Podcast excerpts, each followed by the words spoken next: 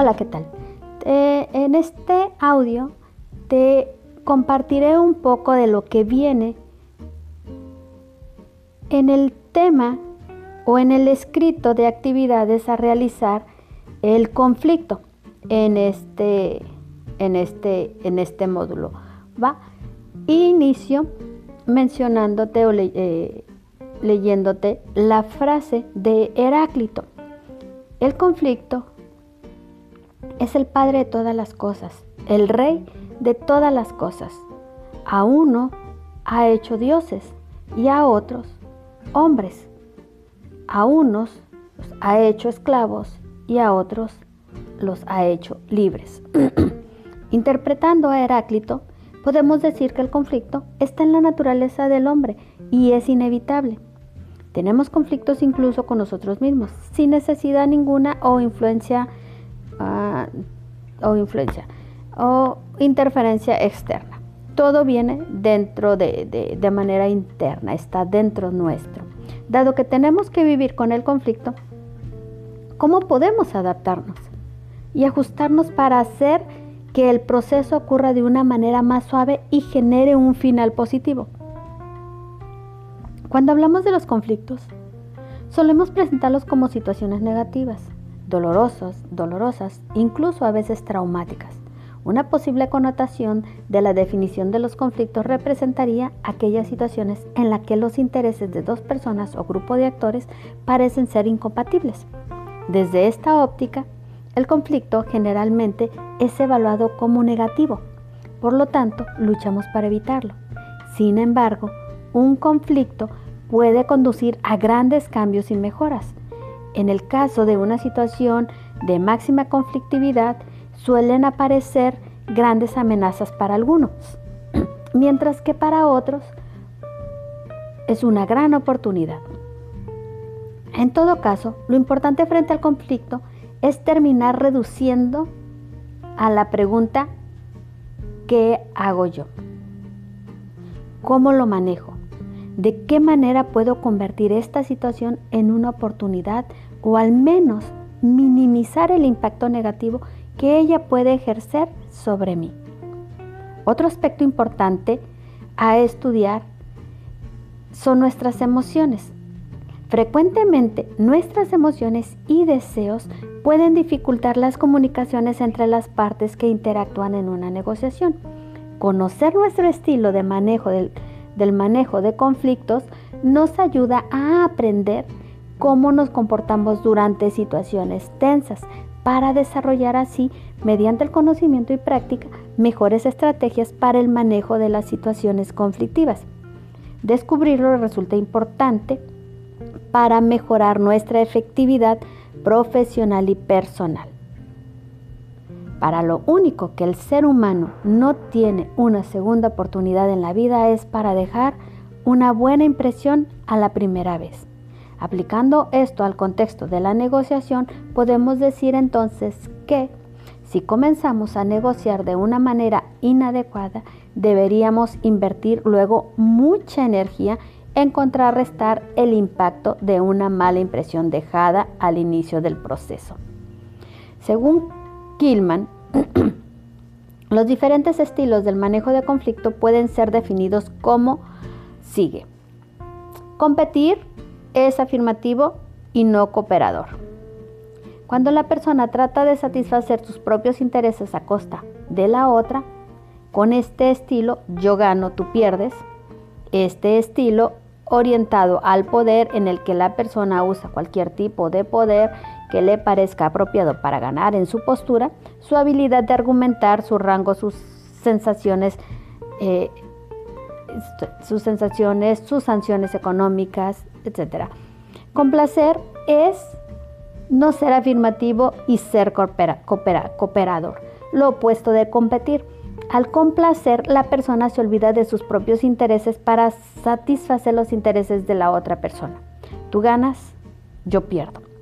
Existe un elemento de sacrificio en este estilo.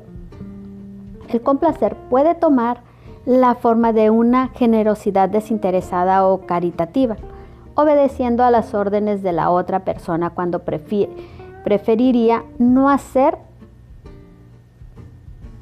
o cediendo el punto de vista de los demás.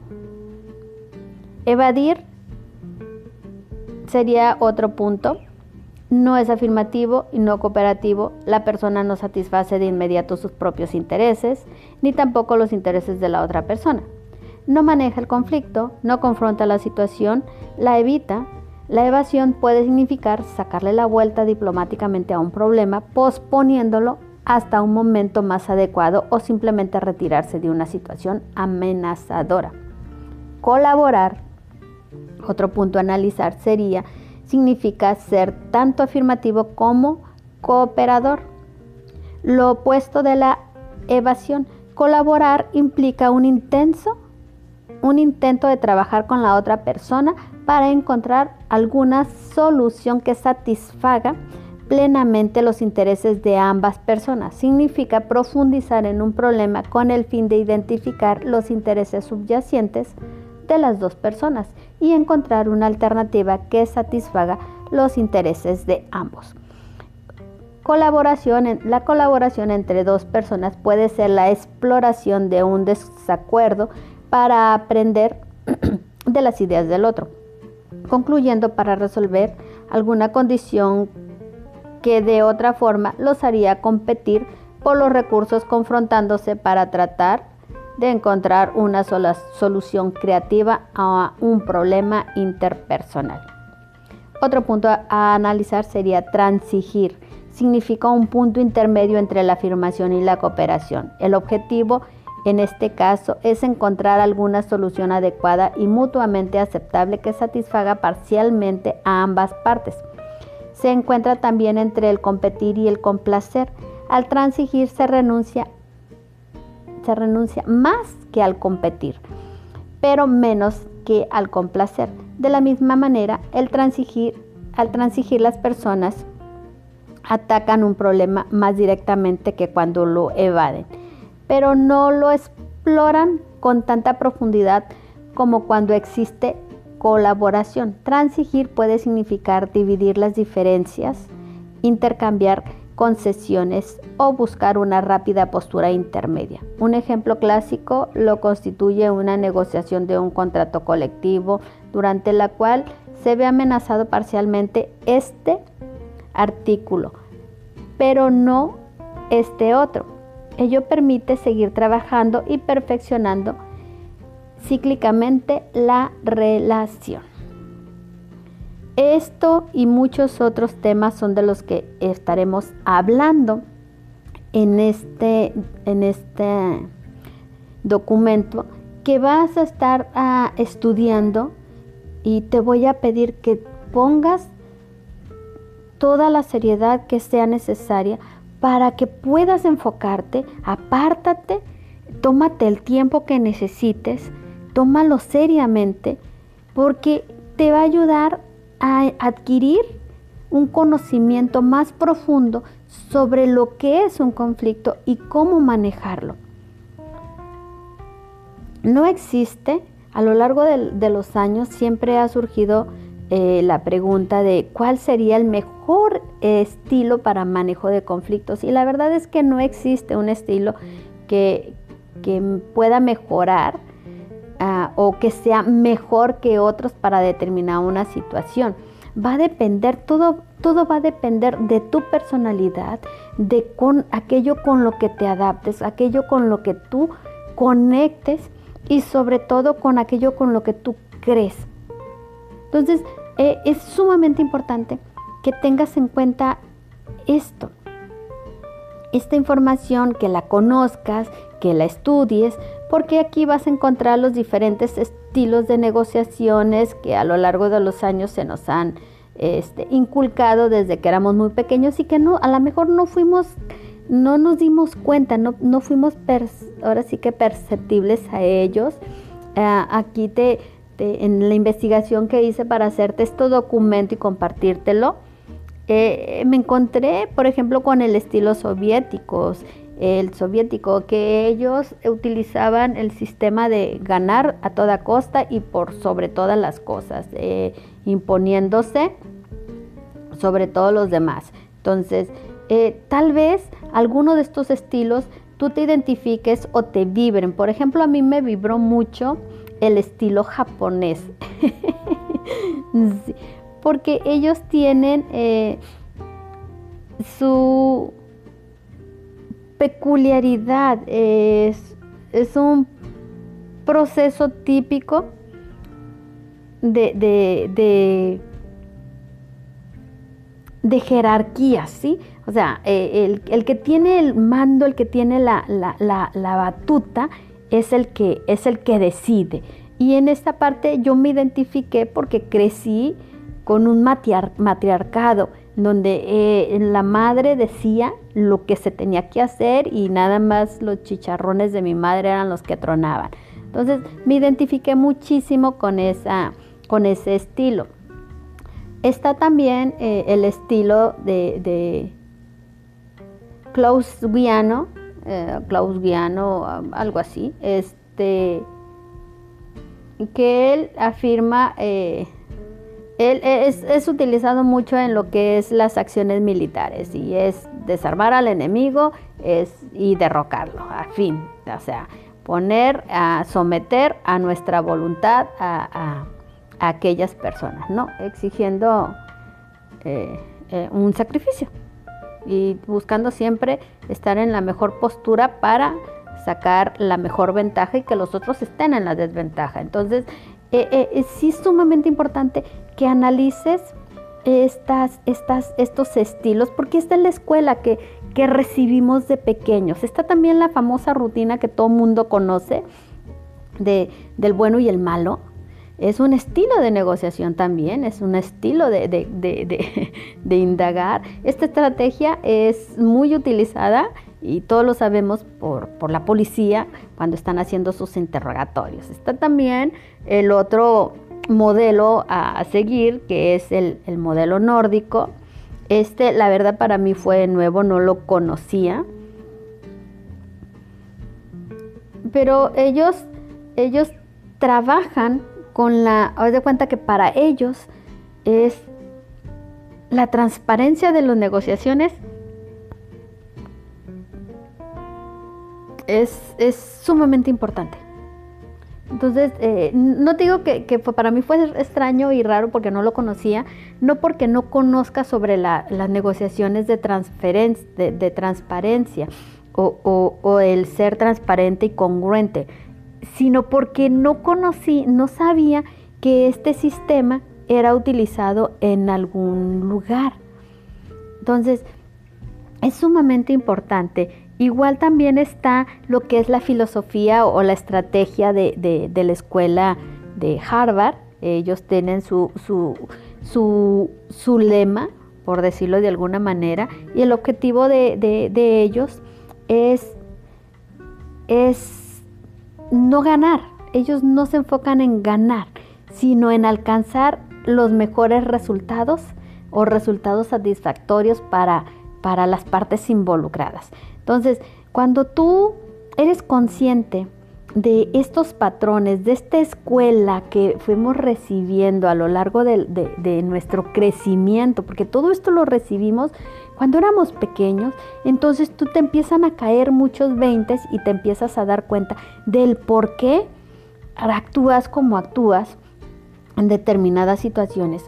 Eh, también puedes darte cuenta de por qué tus emociones eh, salen a flote, por qué se desbordan, por qué la capacidad eh, emocional no, no, la tienes en control, ¿va? Entonces, eh, en, en un, ahora sí que en este tema es sumamente importante tener una inteligencia emocional aplicada, tener esa habilidad desarrollada.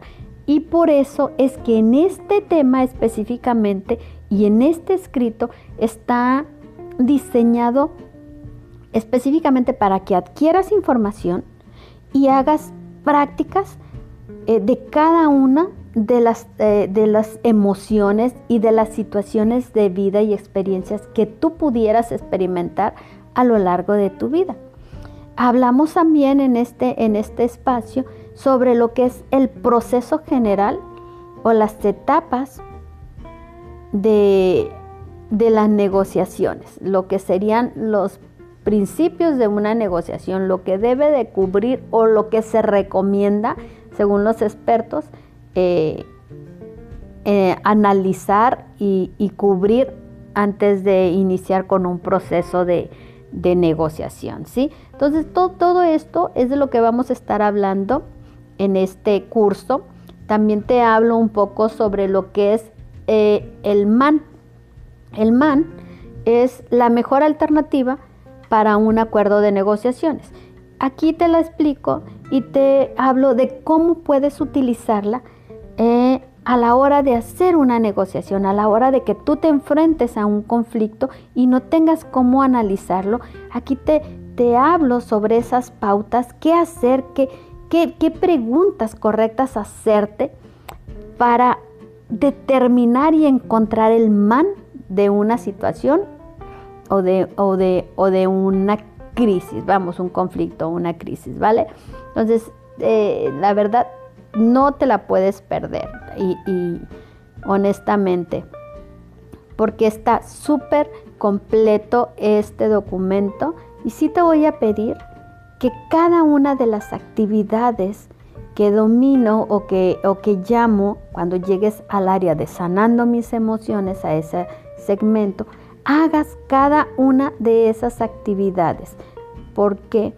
Porque a la hora de que tú identifiques tus sentimientos, tus emociones y sepas cómo reaccionas en determinadas situaciones, vas a poder tener un mayor control sobre tus emociones, por lo tanto, saber manejar una situación de conflicto, ¿va? Te deseo muchísima, muchísimo, muchísimo éxito en esta, en esta sección. Disfrútala, disfrútala y, vívela como, como, como se debe. ¿Y sabes por qué? ¿Sabes qué es lo que te voy a pedir que hagas? Te voy a pedir que dejes salir a tu niño interno, que ayudes, que te ayudes y que le digas a tu niño que te ayude a engañar, a contarle una historia a tu subconsciente, para que de esta forma puedas puedas asimilar toda esta nueva información y puedas trabajarlo más abierto y puedas fluir. Va eh, hay, una, hay un escrito que estoy iniciando que se llama Cuéntale un cuento a tu subconsciente. Y es que al subconsciente tenemos que engañarlo para que crea que lo que estamos recibiendo, lo que estamos haciendo, lo que queremos hacer es fácil y sencillo. De esta forma, las creencias que tenemos no van a salir a flote y, no nos van a limitar.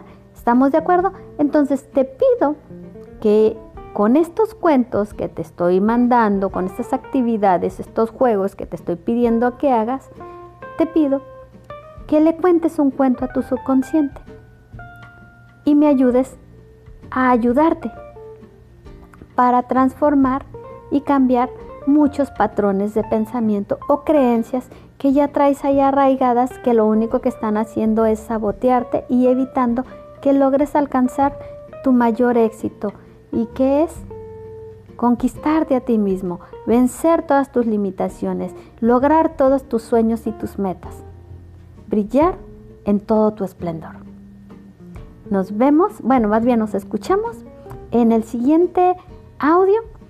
Nos vemos en el siguiente video. Si es que este Ah, hay videos más adelante, te voy a estar compartiendo. Voy a tratar de no subirte tanto video en este, eh, en este módulo porque necesito que te concentres en las, ah, en las actividades y que las vivas.